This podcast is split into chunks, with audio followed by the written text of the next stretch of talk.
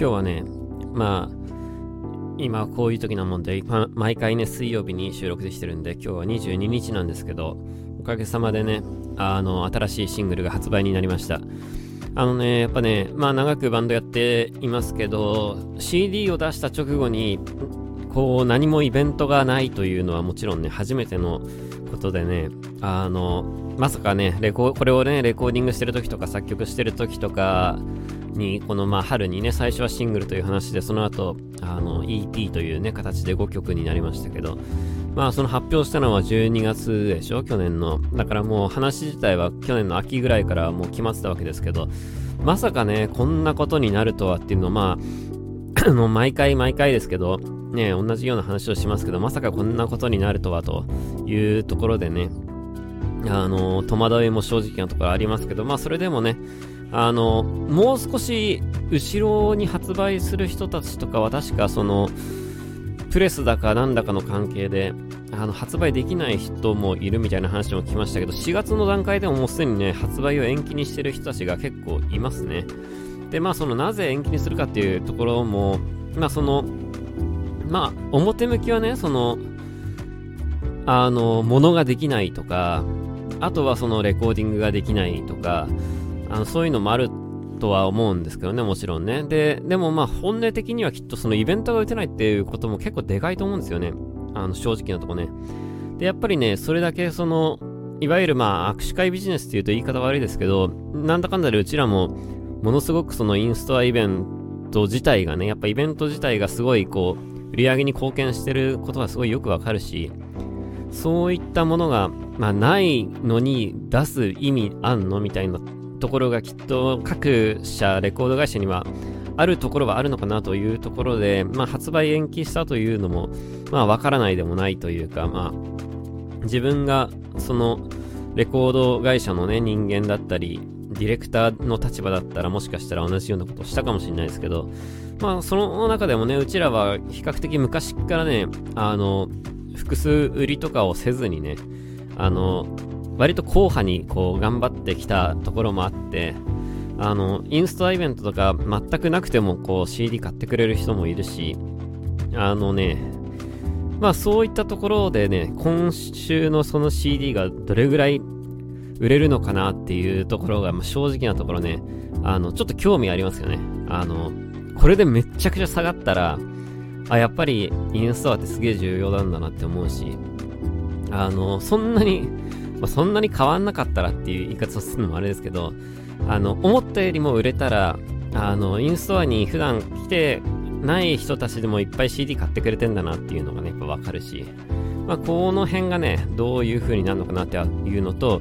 あとやっぱ今世の中が、こう、ね、うちだけじゃなくて他もインストアイベントできないわけで、で、実際に今売れてる、世の中でね、CD 売れてる枚数って、そのイベントなしで買う人たちですからね、そのお店じゃなくて、通販で買うわけですからね。だからそういった人たちが世の中にどれくらいいるのかなっていうのも、まあそういうのも数字も、ま、見えてくるわけですよ。これは、これはこれでね、また興味深い数字だなというところで、今度じっくりね、分析してみたいなとは思いますけど、まあそれでもね、とにかくね、あの、何が言いたいかっていうとね、いや、CD がをえ無事に発売することができましたという話です。ね、こんな時ではありますけどね。で、昨日がね、フラゲ日だったわけで、本当だったらね、こう、フラゲみんなしてねってこう言いたいわけですけど、まあ今はね、フラゲできないわけですから、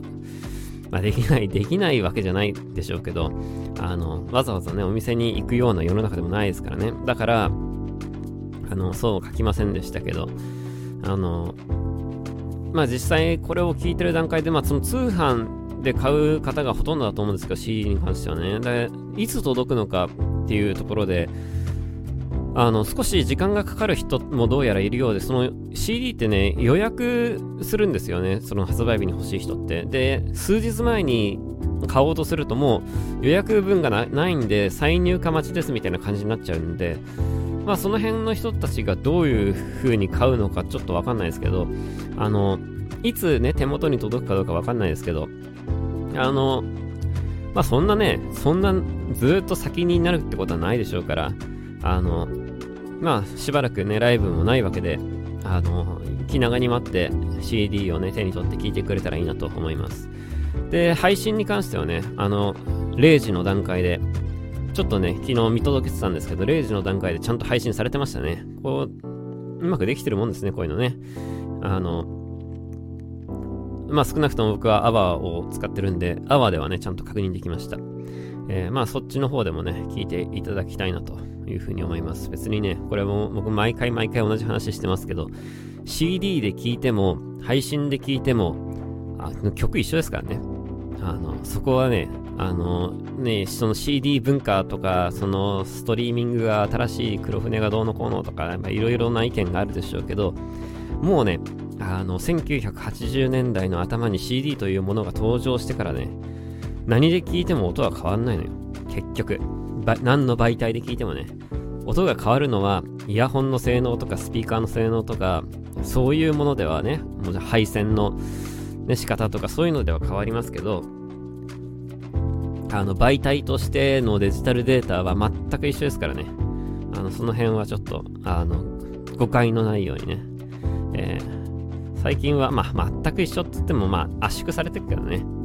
あの、あっちはね、配信の方はね、だから全く一緒というとまた語弊があるのかな。あの、たまに言われるのはね、ハイレゾしのしないんですかっていう風に言われますけど、うちのバンドで一回もハイレゾしようっていう話出たことないんだよね。実は僕自身も結構ね、ハイレゾ否定派タイプでね、あの、結局、結局はっていう風になっちゃう。何のために、うちら、まあ、その、その専門的な話をすると、これいきなり、ちょっとなんか、あれですね、いきなり本格的な話になってきましたけど、あの、専門的な話をすると、あの、レコーディングする時の音質と皆さんが聞いてる音質って違うんですよ。で、レコーディングしてる時の音質ってもうワンランク上の音質で撮ってるんですよ。で、それをわざわざ音質を下げて CD にしてるんですよ。これ、CD が皆さん世界で最高の音質だと思ってる人いるかもしれないですけど CD ってのはレコーディングの段階より音質を下げたものなんですよその形式的にはねファイル形式的にはねであの、なんでそうなってるかっていうと CD の規格がそうだからなんですよ。CD の規格に合わせるしかないわけですよ。そうしないと CD プレイヤーで再生できないでしょ？だから、あの、CD の規格に合わせてるんですけど、その時になんかレコーディングの段階ではもっとあの CD よりもいい音質で撮ってんの。で、それをミックスして、ミックスしてる時もいい音質でやってんだよ。で、書き出してる時もいい音質でやってんの。で、マスタリングする時に CD 用に形式を変えるわけですよ。で、じゃあいい音質で撮ってんならそのいい音質のデータがあるんでしょそれ配信すればハイレゾじゃんっていう話なんですけど、あの、まあ、これもね、あの、まあ、確かにね、理屈としてはそうなんですけど、もうね、気持ちの問題だと思うんだよね。でね、あの、なんでいい音質で撮ったのを下げるのかっていうと、その、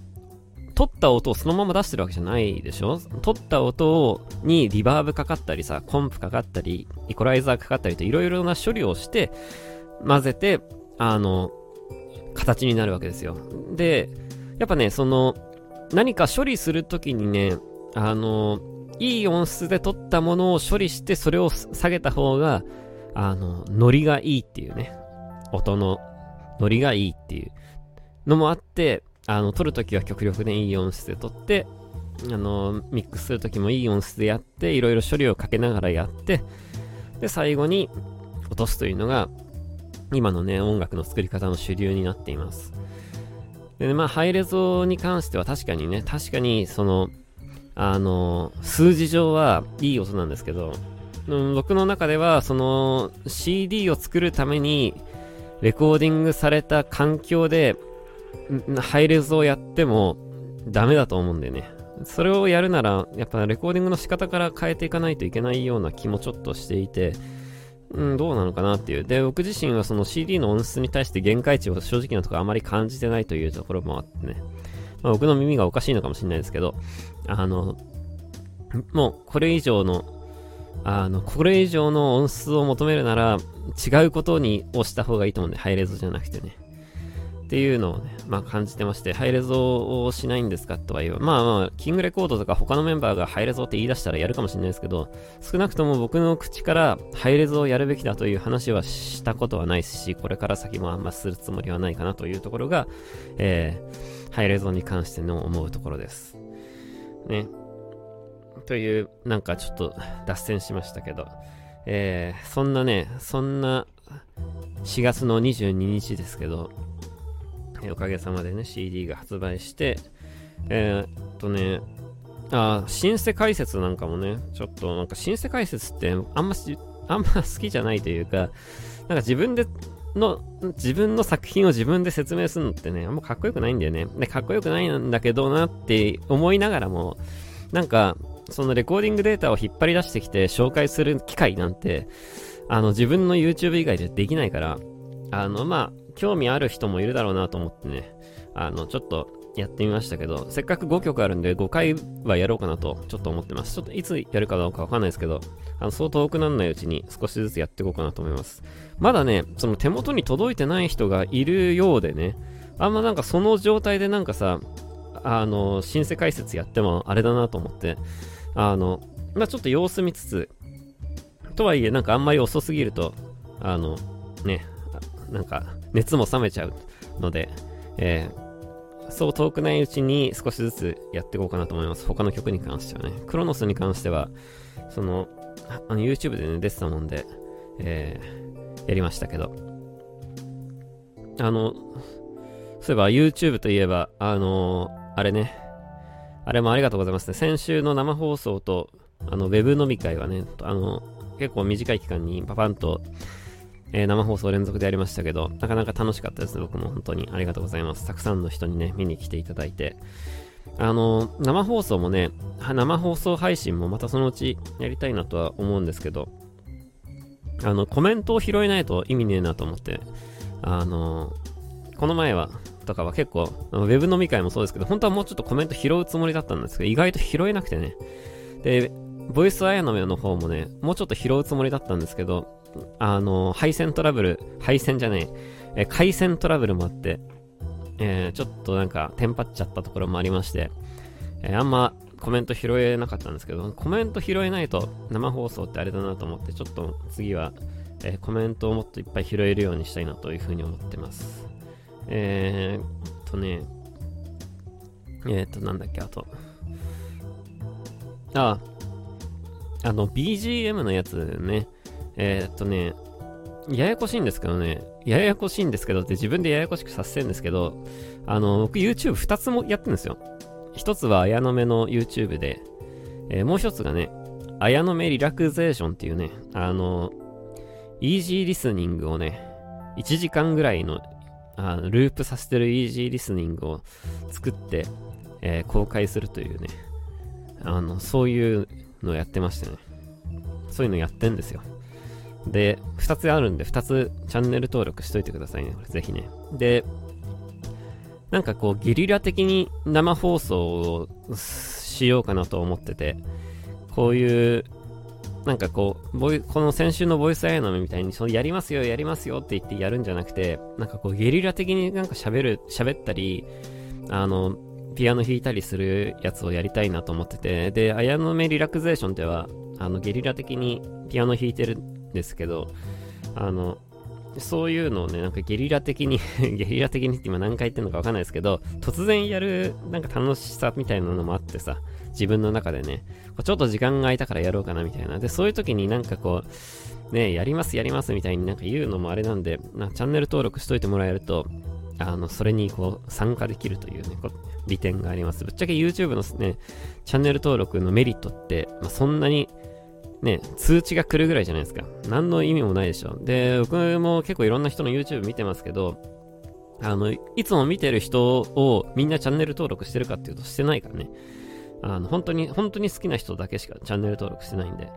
あの、皆さんもね、別に僕のことそんなに好きじゃない人もいるかもしれないですけど、あの、チャンネル登録しとくと、その、生中継の、あの、招待が、招待が届くっていうね。のもあってね、ぜひしといていただけるといいなと思います。え今週はね、えー、っとね、うーんとね、まあ、あの、コロナの話ばっかですよ。それはもちろんね。えー、コロナの話ばっかりですけど、うーん。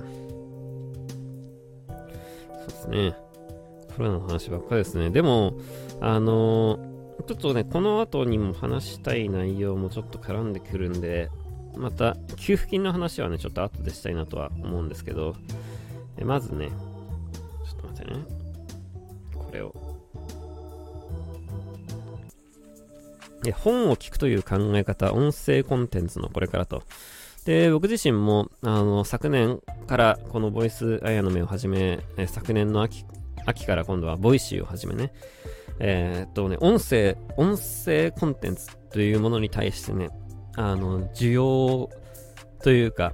あの、重要性を感じてます。で、今後伸びるだろうなと思ってまして、で、その理由が、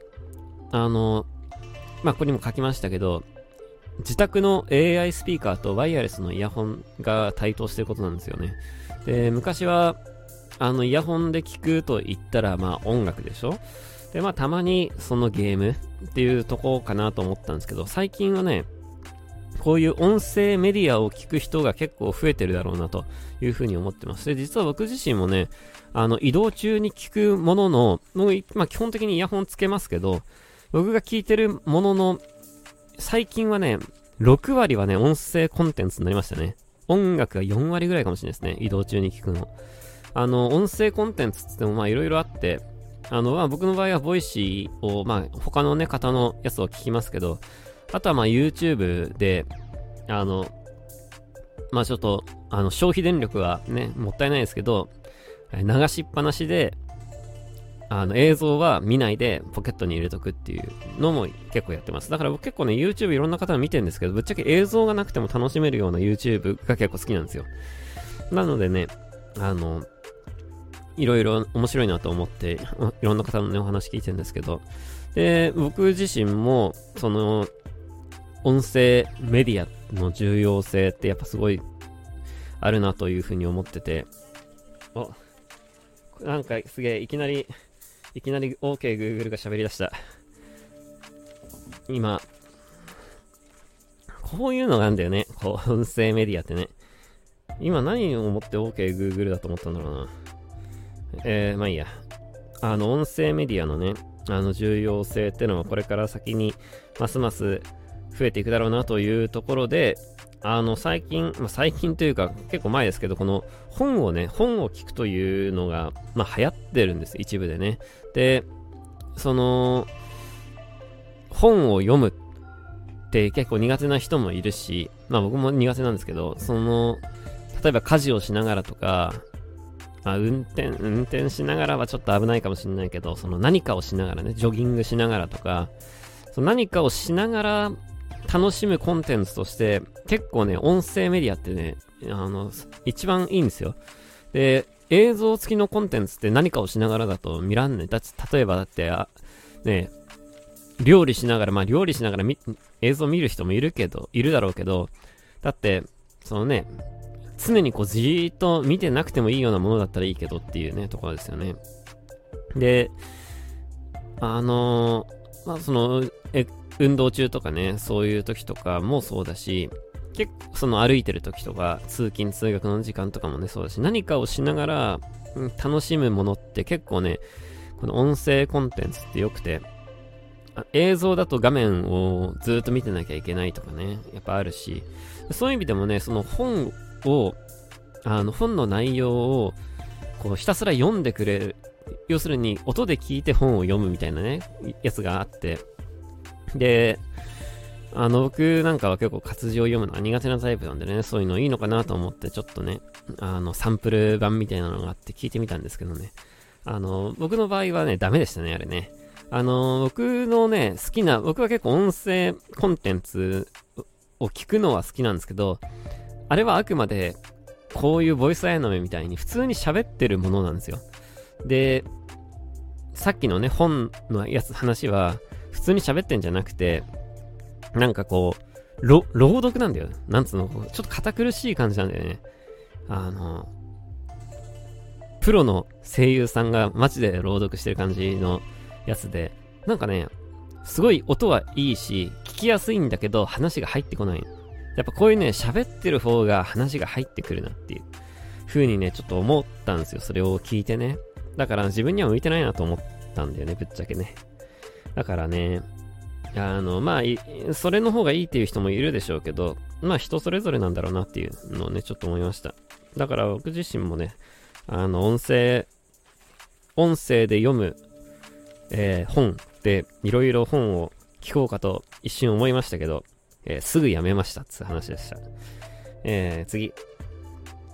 うーんと、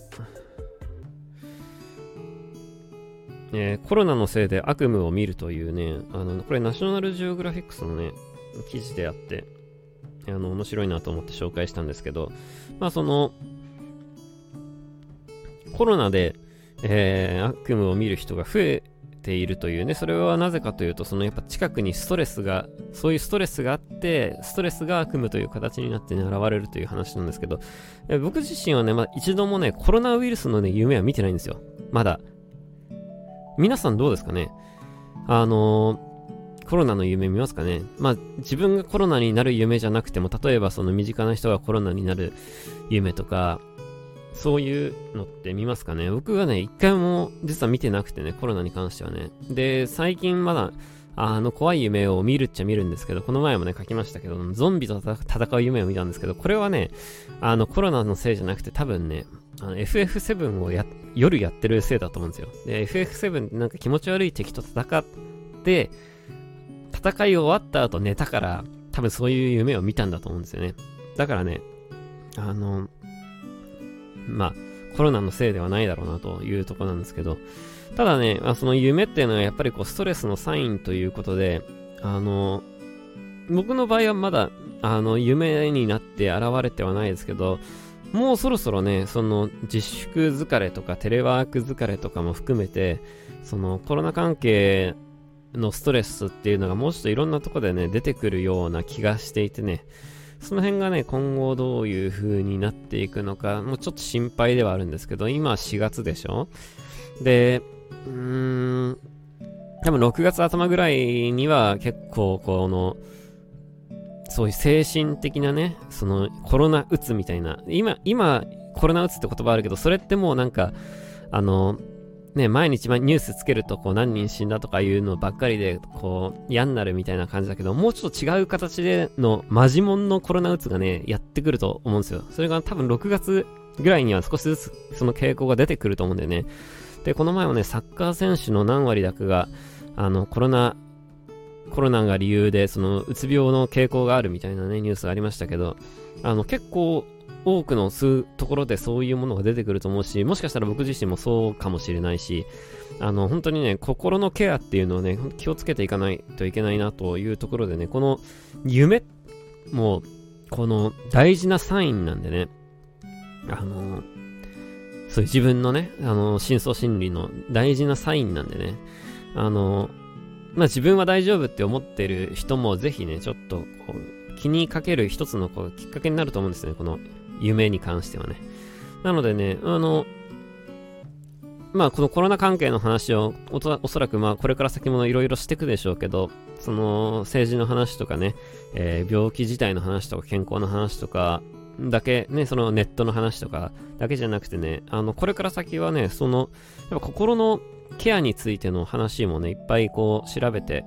情報発信していきたいなというふうに思っててね、ちょっと今注目してる分野でもあるんですけど、僕自身もまんまこの心理学とかさ、そういうものって人並みなことしか知らんから、あの、まあ、勉強がてらね、えー、そういうのも方面にも、えー、いろいろやっていきたいなというふうにちょっと今思ってます。これね、やっぱね、あのー重要、重要ですからね、心の健康ってね。めちゃくちゃ重要ですよ。やっぱね、お金と体と心があればね、うん、生きていけるからね。どれ一つ、あの、切り捨てることもできないわけですよ、その3つって。で、どうしてもね、体とお金のことばっかりに、こう、行きがちなんですよ。こういうのって。まあ、それは、ね、当たり前、まあ当たり前といえば当たり前なんですけどね、コロナにかからないこととか、ね、大事だし、その経済をね、お金、あの、お金の生活していくためにはとか、保証はとかいうことでお金もね、もちろん大事なんですけど、だからどうしてもね、心の健康ってね、あの、置いてかれがちな気がしていてね、あの、まあ、実際置いてかれてるとは思うんですけど、だから、まあ、その、まだね、もちろんそのお金の話とか、健康の話とか何一つ解決してないのはわかるけど、あの、時代の先読みということでね、あの、先回り先回りということで、えー、もう、5月ぐらいになったら、えー、そういうのを少し増やしていきたいなとは思ってます。そういう発信をね、心の健康についてのね。えー、次。うーん。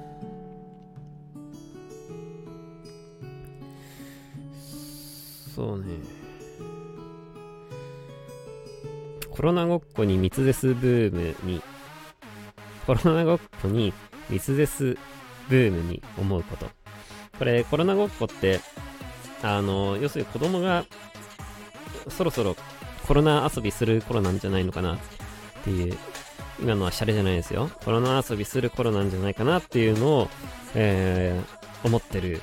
ころなんですね。で、まあもしかしたらもうやってる子供もいるのかもしれないですけど、どうなんですかね。あの、今学校休みでしょ？だから、どうなのかなと思うんですけど、これ学校始まった瞬間に子供たちみんなコロナごっこすると思うよ。もう、あの、まあ、どういう風にやるかわかんないけど、遊びでコロナをネタにすると思うんでね。あの、まあ、わかんないけど、どういう風にやるかはね、ちょっとね。で、子供っていうのはね、こう、うまく、そういうのを捉えるのが早いんですよ。で、震災の時もね、津波ごっことかさ、地震ごっことかめっちゃ流行ってね、あの時ね。震災ごっこですね、いわゆるね。で、あの時にその親とか先生はのその接し方、子供への接し方についてめちゃくちゃ不謹慎じゃないですか、津波ごっことか。ねんなんさ、ネタにしていいもんじゃないでしょだから、その、結構問題になったんですよ。やめ、こうどうにかしたいみたいなね。親、親の世代がね。だけど、その中で、その、誰だ、誰が言ったんだろうなっけな、もう覚えてないですけどね、9年も前のことなんでね。誰やったかな、その教育関係の人で、その、カウンセラーとか、専門家の人の記事だったと思うんですけど、そのコロコロナじゃない、津波ごっことか、震災ごっこ、地震ごっこと、っていうのはその子供のそのサインであり、それはその、叱ってやめさせるのではなく、それと一緒に向き合って、その震災とか津波について一緒に考えていくことが大事だっていうのを、その9年前に読んだんですよね。で、まあ、それは全くその通りだなと思って、僕自身もね、その、震災ごっことかさ、目の前でやられちゃったらさ、自分がもし先生でさ、あの小学校の先生でさ、子供たちがさ、みんなでさ、震災ごっことか津波ごっことかやったらさ、いやいやってなる、なると思う、思うんだよね、普通ね。だけどやっぱそういう風にやっぱ考えていかないといけないんだなと思ってね。で、今回もきっとコロナ、コロナめっちゃネタにされると思うよ、子供のね。えー、まあその時にね、その親世代とか先生は、まあそれをこう、やめさせるのではなく、それを経て一緒にね、コロナについて考えていくことが大事なんだろうなというふうにちょっと思うんですけど、やっぱね、あの、まあ僕の世代はね、まあ基本その僕は年齢非公表で18歳ですけど、あの、僕の世代は、あの、オウム真理教がめっちゃすごかった時で、もうすごかった、もう学校中のネタでしたよ、あれは。オウム真理教はもう、ね、あれはネタにするしかないでしょ、みたいな感じで、みんなでね、あの、歌歌ったりとか、いろいろやってたような気がするな、なんか。まあ、どうしようもない話ですけどね。なんかね、いや、そんなのだからね、ちょっと思い出しましたよ。あれも、今思えばクソ不謹慎ですからね、あれね。なんで子供ってああいうことしちゃうんだろうなっていうね。えー、で、その大人の間で今こう、もう一つ流行ってるのが今、密ですというね。あの、小池百合子都知事が、あの、その3密の話をしたときに、その記者会見の時に確か記者を、記者を、記者会見の時じゃないかな、あれで、いつの時だったっけな、その、なんか映像でね、あったんですよ。その記者がこう寄ってきた時に、記者だったと思うんですよね。で、その、小池百合子さんが、密ですと言って、その記者をどかすというね、あのー、シーンが放送されて、で、それで、その様子を、こう、結構、いろんな人たちが面白がってネタにして、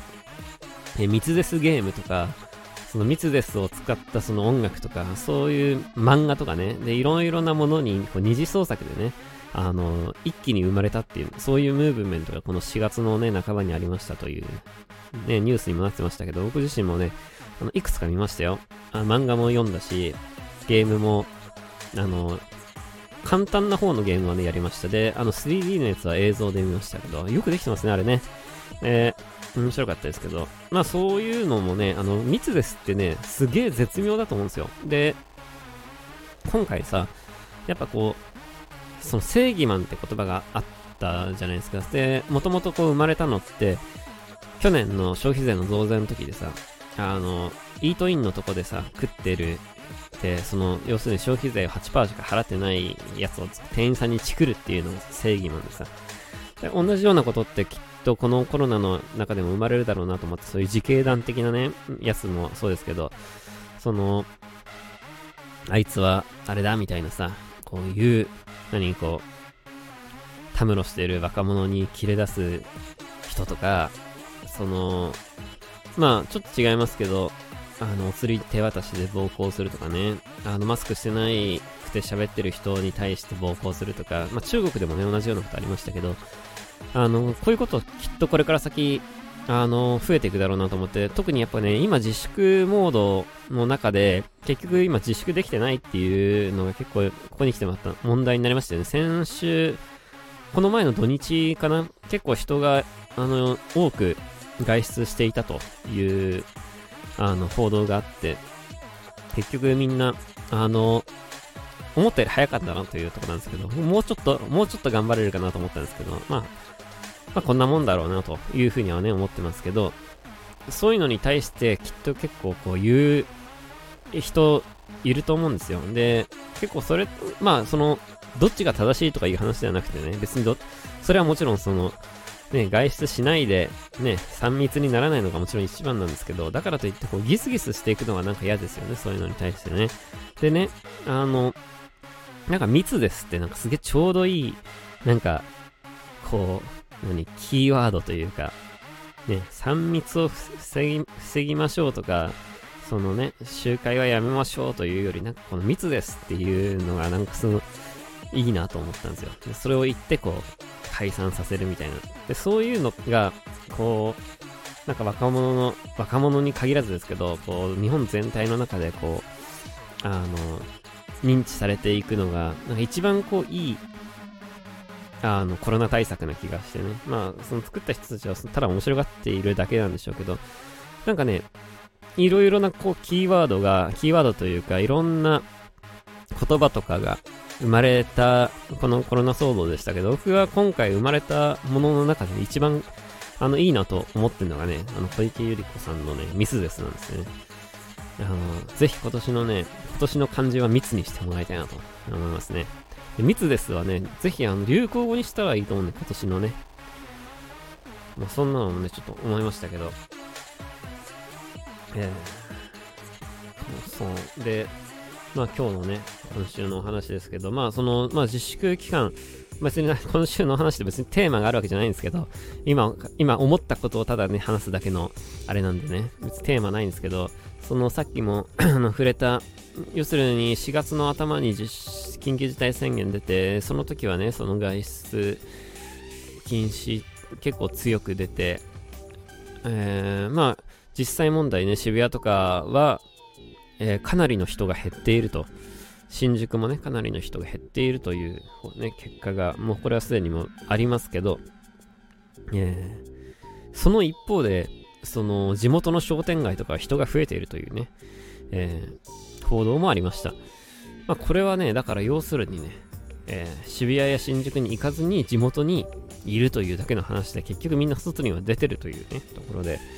まあこれじゃ意味ないじゃんっていう話ではあるんですけど、まあ意味があるかないかはわかんないですけど、まあその、無理なんだね、結局ね。自粛をするというのはね、外出自粛をするのはね。で、結局だから今感染者増えてるって言っても、そんなにだから増えてないわけなんですよ。増えてるって確かに増えてんだけど、じゃあ、ね、同じ、あのー、皆さんの隣近所の人人はコロナになってるかというと、なってないでしょ？で、まだまだね、人が少ないんですよ。感染してる人がね。なんだかんだでね、日本の人口から、あの、比べてみるとね。だからやっぱどうしてもね、気をつけなきゃいけないと言われてもね、いやいやっていう風になるわけですよ。で、そのテレワークのストレスなんかも結構やっぱあって、あの、家にね、こう、家族みんながいて、あの、仕事でテレワークで慣れてないじゃないですか、そのね、家で仕事するなんて。で、イライラするし、あの、子供、まあ子供いる方はね、子供がうるせえとか、あの、奥さんが、ね、旦那は家事しないとか、そういうストレスが、まあ、出ているよね、もうね。で、今はもう、本末転倒の話ではありますけど、テレワークするためにレンタルスタジオを借りて、レンタルオフィスか、レンタルオフィスを借りて、そこで仕事をする人が増えているというのが、えこの前記事になってましたけど、まあ、結局そんなもんなんですよ。で、これはもう誰のせいとかいう話ではなくて、結局ね、あの、少ないんですよ、感染者が。だからね、やっぱどこかやっぱ対岸の火事になってしまうのは仕方のないことなのかなとは思います。これがもっとね、感染者が増えたらね、話は別だと思うんですよ。あの、普通にリアルに、あの、隣に住んでる人がコロナになったり、あの、家族のね、まあ、4人家族とかだったらそのうちの1人がコロナになったりとか、しだしたら、あの、結構また変わると思うんですけど、今の段階では、リアルな知り合いにコロナの患者がいる人の方がやっぱ少ないじゃないですか。僕もそうなんですよ。だって、あの、僕が知ってる、会ったことある人で顔と名前が一致する人でコロナになった人って、僕が知ってる限りは、あの、ソウルパワーの店長さんぐらいですからね。それ以外は僕の周りで、あの、リアルな知り合いで、あの、完全に顔と名前が一致してる人で、あの、コロナになった人いないんですよね、まだ。で、だからね、やっぱどうしてもね、これしょうがないって、いない以上しょうがないんだって、いないんだもんね。で、だからやっぱこう、身近な問題として捉えていかなきゃいけない気も気持ちはもちろんあるし、あの、自分自身もこう外出してないですけど、だからといって、それをこう、日本国民の1億2000万人全員に同じ、それを強要させるのってなかなか難しいんだろうなっていうふうに思います。もう今はコロナになるより家のことの方が大変っていう人の方が山ほどいるっしょって実際これ聞いてる人もそうなんじゃないですかね。あのそういうとこあると思うんですよね。で、あのー、これがね、まただからね、えー、世の中の雰囲気的にはあの3月とかのと同じようになってきたっていうところで、意外とこのね、スパンが短いなっていうのがね、この日本の面白いところなんですけど、あの、なるときはなるし、ならないときはならないっていうところでね、今ここのゴールデンウィークの手前の段階でこういう風になっているということで、ちょっとゴールデンウィークあたりがどうなるか心配ではあるんですけど、おそらくゴールデンウィークに入る直前あたりでもう一回、あの、延長をすると思うんですよ。この自粛期間っていうか緊急事態宣言のね。で、延長した時の、その言い方とか次第で、あの、この5月を、無理だと思うの、この、この状況をずっと続けるのって。その時にどういう風にするのかなっていうのね、ちょっと気がかりではありますね。あのーどういう風にすんのかな？言い方次第ってとだけではならないかもしんないけどな。うーん。何をしたらいいのかわかんないね。もうね。これはね。どうしたらいいんだろうな。どうしたら、そのね、危機感、危機感って言って、こう結構今ね、ツイッターでもさ、そのニューヨークに住んでる人からのメッセージとかさ、イタリアに住んでる人からのメッセージで、これ、この状況は東京側の2週間後の東京だ、みたいな、ね、と言いますけど、そう言われたって結局さ、リアルじゃないんだよね、その世界がね。リアルじゃないものにリアリティを求めるのは難しいんだよ。人間ってのはね、リアルなもののことしか考えられないからさ。だから、もうコロナにかかるよりも家のことの方が大変って言ってる人がやっぱ増えてきちゃってる時点でもうね、どうしようもない気がするんだよね。で、どう、こっから先ね、ちょっとね、読みにくくなってきてね、実は僕自身もね、そのコロナに関しても、その、やっぱこう、まず熱、何こう、気温が上がれば解決するっていうのも、ちょっと難しそうだなって、まあ昔からね、それを言われてましたけど、やっぱちゃんと、ここに来て、いろいろ調べてると、やっぱ本当に難しいのかなともちょっと思うんですよね。えー、こっから先どういう風になっていくのかなうーん、難しいですね、これね。なんかね、この自粛に関してはね、おそらく、まあこうなるだろうなっていうところでね、えー、まあ、こう、緊急事態宣言が、まあ、一時的にこう解かれる可能性はあるんですけど、要するに解かれた時に、だけど、その飲食店やライブは自粛を続けてくださいになる、まあ、可能性があるだろうなというところでね、その辺どうすんのかなっていうね。でも、もう自粛しなくていいですって国が言える瞬間ってどういう時なんだろうなって、やっぱ改めてなんか思うよね、こういうね。で、ライブができる瞬間っていうのもいつなんだろうなっていう。で、僕がやっぱ一つの目安として考えてるのは、あの、政府の発表もそうなんですけど、例えばこうディズニーランドが、えー、通常通りにね、やるとか、野球とかサッカーが、その通常通りにね、やるっていうお客さんを入れてね。だからそういうラインが結構やっぱ世の中のその、ゴーサインだとなんか勝手に思ってて、なんかね、まあそのライブに関してもその、どういう風にな、今後ね、あの、なるのかわかんないですけど、ディズニーランドとか、野球とかサッカーがね、どうなんのかなっていうのもあって、まあ、その当事者の人たちはもう毎日大変な会議をしてるんでしょうけどね、どうすんのかどうすんのかってね。だからその辺がどうすんのかなっていうね。一体どこでこのゴーサインって出んだろうなと思ってね。それがだからね、心配で、あの、いやもういいんだよって自粛しなくてもいいんだけど、いや、その、あとは世の中に任せますみたいなさ、丸投げされちゃったらさ、それが一番辛いですね。これから先ね。っていうのをね、今ちょっと感じてますね。そうなりそうな気配がしていてちょっと怖いなというふうに思ってます。えー、まあ、10万円が、あと、まあ、この今週の大きな出来事としては、まあ、10万円が出ることが確定になったということでね、えー、10万円をもらえるということなんですけど、あのー、最近あったニュースで、あれどこだっけな？あ、やばい、どこだ、どこの地域だったか忘れちゃった。あの、これ今度ブログで書こうと思うんですけど、どっかの市長が、えー、公務員のね、要するに市役所で働いてる職員の10万円を全部徴収して、それを、その、何かの資金に充てるっていう、その健康だか、えっ、ー、と、コロナ対策だかの資金に充てるというね、えー、まあ、報道、決定かどうかわかんないですけど、そういう報道がね、あったんですけど、あの、まあ、その公務員の人に、その10万円ね、一律給付という話ですけど、その公務員と生活保護もらってる人と、年金もらってる人は外せよっていうね、そういう議論も結構あるみたいなんですけど、まあ、僕としてはもう問答無用でやっぱ、あの、これはもう昔から言ってますけど、問答無用がいいと思うんですよ。で、今回問答無用になってよかったなと思うんですけど、その、例えば、あの、暴力団の人にあげるのかっていうね、話があって、で、官房長官だったかなあげるっていう、まあ、あげるというふうな言い方はしてないですけど、その除外するようには考えてないっていうね。で、それはそうなんですよ。これはもうね、犯罪者だろうが、暴力団だろうが、誰だろうが、総理大臣だろうが、もらわなきゃいけないと思うんですよ。僕は10万円を、この10万円をね。あの、もらっていいと思うし。で、その、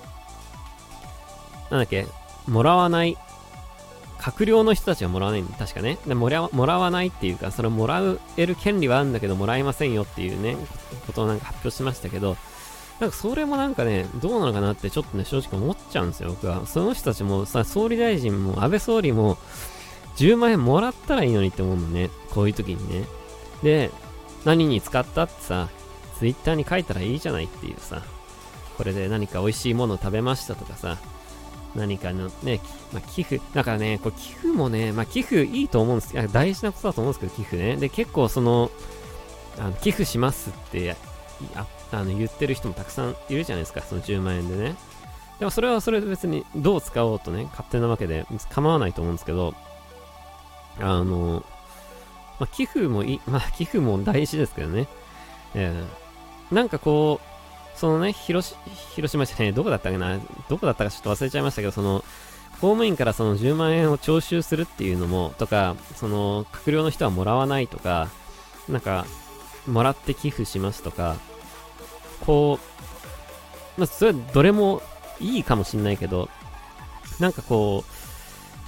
う、逆になんか、こう、ちょっと空気感的にどうなのかなっていうね、なんかこう、公務員はもらっちゃいけないのかなみたいなさ、空気感を出すっていうのはさ、どうなのかなみたいな。で、寄付に関しても、その、何、金持ちはもらっちゃいけないのかなみたいな、ね、そういう風潮が、なんか、ある感じがして、ちょっと、なんかどうなのかなって思ったんです。僕はその10万円は全員が等しくもらって、全員が好きなことに使ったらいいじゃないっていう派なんですよ。ね。で、その好きなことの中に寄付があるのは別に構わないと思うんですけど、なんかこう、そうすることが、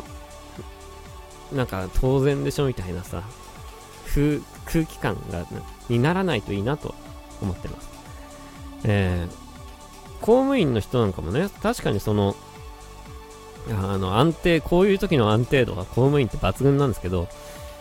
例えばさ、その、だって別に、あの、何？まあ、極端な話ですけど、そのオペラの方にだって公務員の人はいるわけですよ、いっぱい。で、ね、その人たちが、ね、10万円をもらってさ、その、例えば CD をね、それ、それで CD を買ってくれるとかいう人だっているわけですよ。ね。だから、みんながもらわないと意味がないんでね、10万円って。そんでみんなが使わないと意味がないんだよね。だからね、ちょっとね、僕はその、えー、そのどこの市だったか、なんか広島県だったかな。でもなんかこれ違ったら申し訳ないんで、ちょっとどこの地域っていうのやめよう言うのは。どこ、どこの地域のどっかの市の市長がなんかそんな話をしたみたいなのありましたけど、そういうとか、その、閣僚はもらわないとか、なんかね、そういうのがね、なんかちょっと違うんじゃないのかなってね、ぶっちゃけ思ってます。えー、安倍総理はぜひね、10万円をもらって使ってほしいな。で、その使い道をね、明かしてほしい、ね。そうやってなんかこう世の中って、なんか、回ってくんだと思うんですけどね。えー、まあ、もらわないということでね。まあ別にいいんですけどね。いや、10万円もらったら何にしようかな。ちょっと何するかはちょっと何にも考えてないんですけど。うーん、どうしようかな。どうしようかな。ぶっちゃけ今ね、欲しいもんないんでね。今ね。なんかあるかな、欲しいもの。うーん。欲しいもの、欲しいもの。でもなんかね、こう、自分の活動に使えるようなものを買おうかなとは思ってますけど、ちょっとわからんす。何を、何をどうするかわからんす。うーん。まあ、なんか面白いお金の使い方をしたら、その時にね、まあ、発表するようなことでもないですけど、まあ、せっかくこういう時ということもあるんで、なんか面白いお金の使い方をできたら発表しようかなとは思いますけど。えー、まあ、まだね、先だからね、もらえるのね。えー、そう。あとなんだっけな。今日他にもなんか話そうとしてたことがあるんですけど、なんとなく、あの、朝ごはんを食べながら、今日はこの話しようかなとかね、ちょっと考えてたんですけど、えー、何一つその話をせずにね、えー、結局、結局のところね、やっぱこのボイスアイノメっていうのはね、あの、何の話をしようかなって考えた時点でね、ダメなんだよね。結局喋り出した時に、あの、喋、喋りながら考えるのが一番なんで、この話の流れとか、その着地点とか、テーマとか、もう全部もう話しながらこう、出てきたもので構築していく方がね、やっぱ面白いんでね。えー、何の話をしようとしてたかもうすでに忘れました。まあでもいいんですよね。えー、今週はね、えー、今週は マジで何も、今週はというか今週も何もないんですけど、FF7 全クリしちゃったから、で、FF7 ってね、2周目、3周目ってややる、なんか、のがこう、楽しみらしいんですけど、最近のゲームってなんかやっぱ2周目、3周目が本当の戦いみたいな、ね、感じですけど、まあ、僕の場合は、まあ、一旦ここで FF7 は、あの、2周目やらずに、もう終わろうかなと思ってます。えー、なんか久々にこう、ゲームやったら楽しかったんで、なんかまた次のゲームでもやろうかなというふうに思ってますけど、ちょっとまだわかんないです。うん。まあゲームっつっても基本夜しかやんないんでね、あの、昼間はゲームしないんで、まあ、ソシャゲぐらいはしますけど、えー、基本的に昼間は酒も飲まないし、ゲームもしないで、で、あの、パソコンの前で、なんかいろいろやってるんですけど、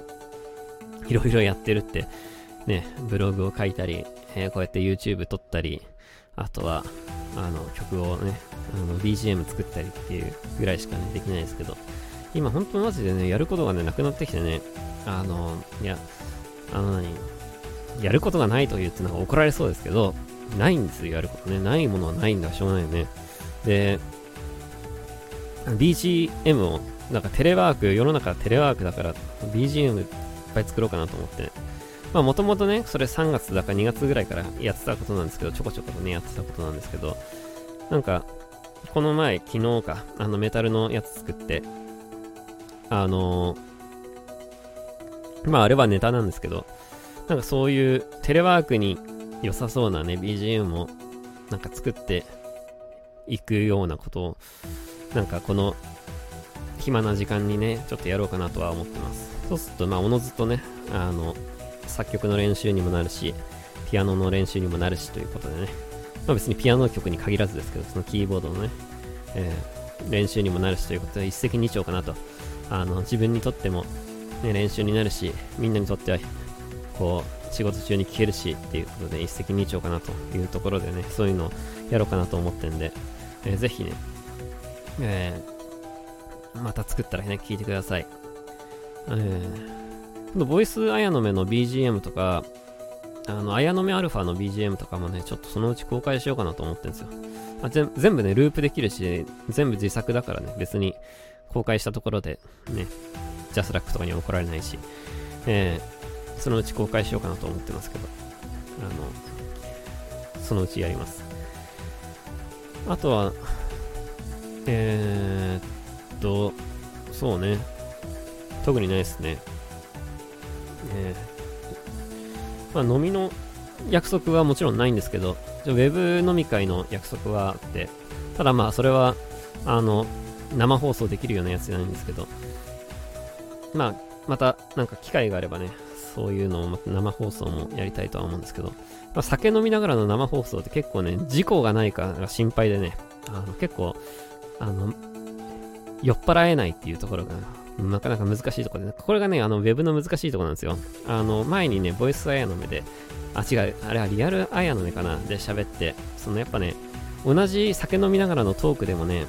その実際に顔を合わせてその場の空間でやるのと、ウェブでやるのって、なんか一緒なようでちょっと違うんですよね。その空気感がね。そういう意味でね、やっぱ酒飲みながらの回って、本当は、まあ、ウェブもいいんですけど、あの、実際に、こう、集まってやる方がね、やっぱずっと楽しいんですよね。まあ、そういうのもあって、いつかね、こう、世の中が、あの、3密に、3密でも OK な世の中になったら、えー、またリアルアイアンの目をね、やりたいなというふうに思っております。その時はぜひね、皆さんも遊びに来てくださいね。いやいや、じゃあ今週は、あとなんか言い忘れたことはないかなうーん、多分大丈夫です。えー、うがい手洗いを忘れずに、えー、心と体を健康に保つよう、ね、この1週間も頑張っていきましょう。クロノスをね、たくさん聞いてください。じゃあまた来週も聞いてください。バイバイ。